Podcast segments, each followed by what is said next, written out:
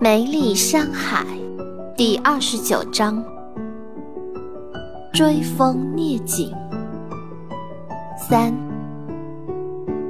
科学的尽头是哲学，哲学的尽头是神学，神学的尽头是精神，而精神的尽头则是爱。没有爱，一切都不会存在。你说的是神学。事实上，神存不存在，虽然不能说有答案，但是最少目前为止，我们没真正证明神存在。作为一名科学家，特别是物理学家，不能把一切解答不了的答案都归结于神。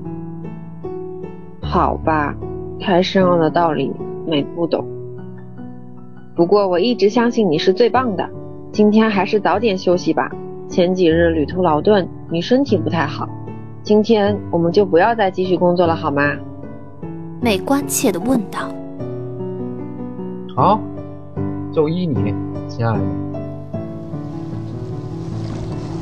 第二日，深海之中，鲲鹏慢悠悠地游着，它可以随时切换表皮状态，看起来还真像条大鱼。不过这是条会飞的鱼。还在鲲鹏府中的实验室里查看着预留下的各种资料。我饿了，海。鲲鹏说道：“你一天要吃多少回？不是刚补充过能量给你？”被鲲鹏打断了思路，还不太高兴。我说的不是能量，我想吃鱼。鲲鹏说道：“不准。”你在水里抱不动，我的实验室都东倒西歪。海边继续看资料，边说道：“可是前面有条更大的鱼要吃我，我好害怕，怎么办？”你少来！你不仅仅是条鱼，你还是条战舰，自己用武器系统轰它走就是了。有梅龙说过，你一点幽默细胞都没有。鲲鹏问道：“你？”你什么意思？海皱了皱眉。算了，跟你说不明白，你就是一科学痴，不懂幽默。你这条死鱼，能不能不说话，安静一下？我正在进行一项很重要的实验，我快让你烦死了。海不耐烦地说道：“什么实验？说来听听，说不定我能帮上忙。”我说。你怎么这么笨？你自己不会看吗？还翻了个白眼。哦，看到了。瓶子里红红的东西是什么？鲲鹏问海。不知道啊，好像不是物质。呃，我还没有用力学仪去对撞看它。普通的放大仪看不到它是什么。海回答道。哦。你有没有听过一位很有名的大师说过的话？科学的尽头是哲学，哲学的尽头是神学，神学的尽头是精神，而精神的尽头则是爱。没有爱，一切都不会存在。鲲鹏说道：“哦。”听起来很有道理的样子，这位大师是谁？海饶有兴趣的问道。是我，鲲鹏。滚蛋！安静！在场，切你的胃。没幽默感真可怕。我睡觉了，你慢慢弄。海找到龙神粒子，用力学仪打开内层，里面密密麻麻小小的太极。他们在运动着，旋转着，速度十分之快。如果没有能量读数显示他们在高速运动，根本看不清他们是太极的样子。因为高速转运的太极图看起来只有白茫茫的一片。为什么神女在四十九亿年前就能画出太极图？难道就是因为她是神？得了，对科学家来说，没有神。神又是个什么东西？还无奈的笑了笑。自言自语道：“可是太极里面会是什么？上次在龙王科学馆打开过一次，里面看起来什么都没有，却有能量读数。难道雨弄的那一瓶红色物质是太极图里面的东西？这不可能啊！”海思考着。我小的时候认为万物可以无限最小化，没有尽头。一微米可以看到细胞核、细胞膜，零点一微米可以看到染色体。但凡龙族的细胞里面都会有二十四对染色体。一百埃可以看到脱氧核糖核酸分子结构。一纳米就会展现原子。一埃可以看到电子。十皮米可见原子核外围的浓密电子云，一皮米原子核外围，这里又和宇宙场景有着惊人的相似性。一飞米可以看到中子，再往里应该是无限重复下去。可是事实证明，从夸克到龙神粒子后，里面的东西变得无法琢磨，若有若无。太极里面到底是什么呢？是另一个世界，还是空无？如果是空无，那它旋转的力量又从何而来？还启动了龙源力学仪，这套力学仪是龙族最先进的物理观测设备，可以检测到任何微小能量的物质运动力。既然黄色的物质是龙体内提取出来的。那就要用龙身体上的物质来观察对比才是，还拔下自己的一根头发放进力学仪，可没想到，万物放大到一定程度，其基本构成居然是一模一样的。还看到力学仪中同样在高速旋转的太极，摇了摇头，口中喃喃说道：“如果头发跟泥土放大到一定程度。”一样，那我也与泥土一样，我也与万物一样，万物的本质其实都是一样的。啊，搞笑，真是晕头转向。那么既然如此，那我又是谁？我凭什么有思想？我又从哪里来？海又拿出一杯水，放入力学仪。同样找出龙神粒子，放大至一定程度，出现的还是太极图，调整运转的太极图。万物的本质根本没有区别，区别就在于不同的组合结构决定了形态各异的表现形式。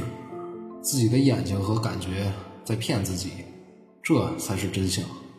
到底是什么使太极图有力量旋转呢？不需要一个初始力量吗？太极图不转，龙神粒子就不会量子化激发，没有相互作用，万物就不会产生质量。由于宇宙平坦原理，宇宙所拥有的物质足以使其膨胀速度减缓，但又不发生坍缩的现象。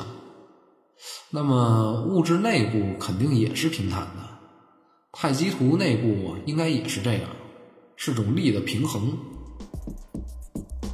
想到这里，海又将头发放进力学仪，并将力学仪的能量加到最大。整个实验室有些发热。就是这样，最精彩的时刻应该到了。我想看看里面到底是什么。海，你在搞什么？我肚子里好热。鲲鹏说道。闭嘴，大鱼！一会儿实验成功，让你吃鱼。海说道。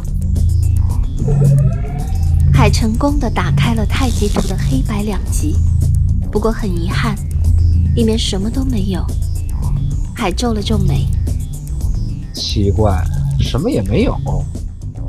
那它为什么能转？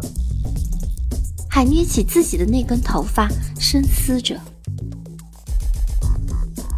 什么也没有，那就是说我并不存在。如果我并不存在，那宇宙也不存在，一切都只是幻觉，这怎么可能？事实上，我存在，还在思考。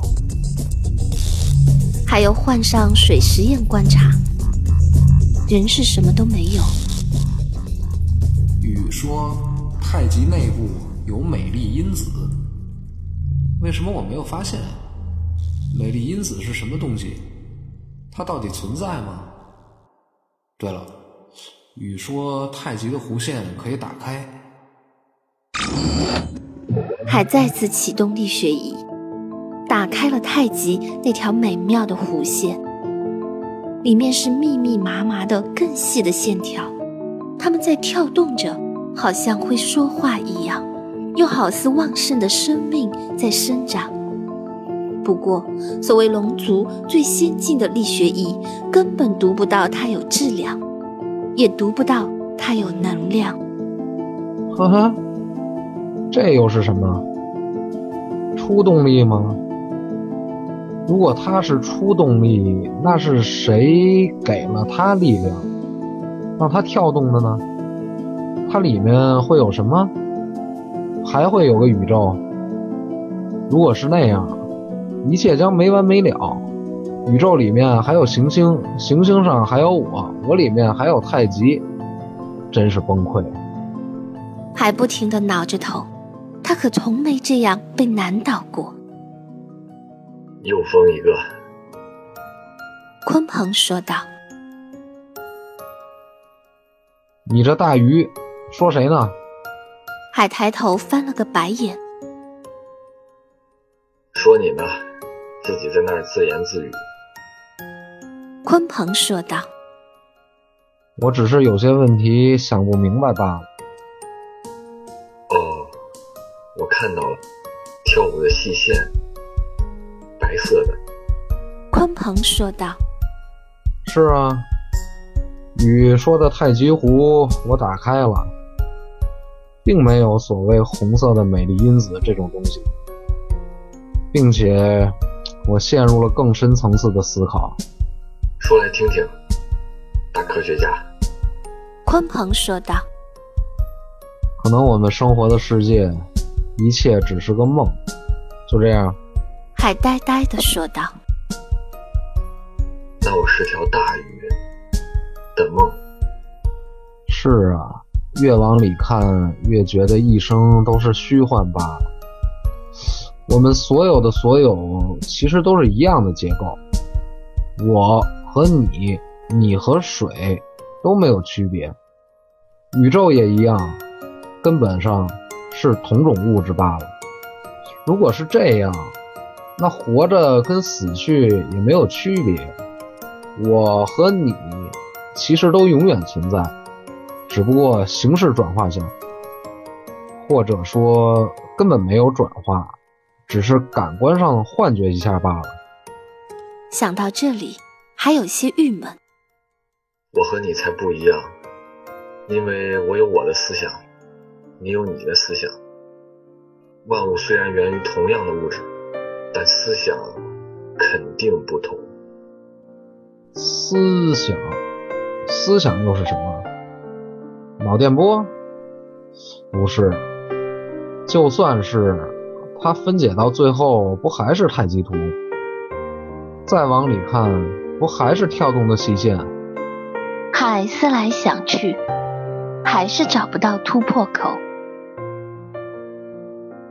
海，你相不相信有灵魂？鲲鹏问道。灵魂？你不要搞笑了好不？我是科学家，不能把一切解决不了的问题。都交给神、鬼和灵魂，难道一切解决不了的问题都要找个灵魂来代替解决不成？海笑了笑。科学的尽头是哲学，哲学的尽头是神学，神学的尽头是精神，而精神的尽头则是爱。没有爱，一切都不会存在。伟大的先哲，我鲲鹏大师说的。龙神粒子的命名不就体现了这一点吗？最早大家都找不到它，认为它是龙神创造的。龙神就是万物质量的起源。鲲鹏说道。事实证明，它并不是龙神创造的。小鱼鱼。还摇摇头。事实只是证明它存在，并不能证明它不是被创造的。你说神是什么？神到底是什么？我觉得神是一切未知答案的总和。我头一次觉得你这么哲学。如果一切未知都叫做神，那一切有之叫做什么？叫世界？叫物质？别搞笑了，小鱼鱼。海无奈的笑了笑。一切有知叫做科学。或许你和我还有世界都不存在，但我们的精神还是存在的。我相信精神是另外世界的物质。鲲鹏说道：“时间、空间都不过是我们的错觉罢了。精神，精神又是什么？它真正存在吗？”还双手托着腮思考着。那你回答我，山为什么要救你？鲲鹏问道。这个，因为，因为我是他儿子吧。还有呢？你不是说万物都一样吗？那他有什么理由救你？是什么主导着他连性命都不要，就为了救你呢？这个。我倒没有思考过，应该是种爱吧。海想起了山，不禁感到有些失落。爱是什么？是物理学上的哪种物质？爱情是荷尔蒙。父爱是什么？又是哪种物质？荷尔蒙是性欲望的起源。那力救你是什么原因？你能从科学上解释得清吗？这个，这个根本不会有答案。海摇摇头。有的，是神，是精神，一种精神，它并不在万物之内。世上所有的一切，或许并不只有物质这么简单。科学解释不了这个世界，哲学。才是世界的终结答案。鲲鹏说道。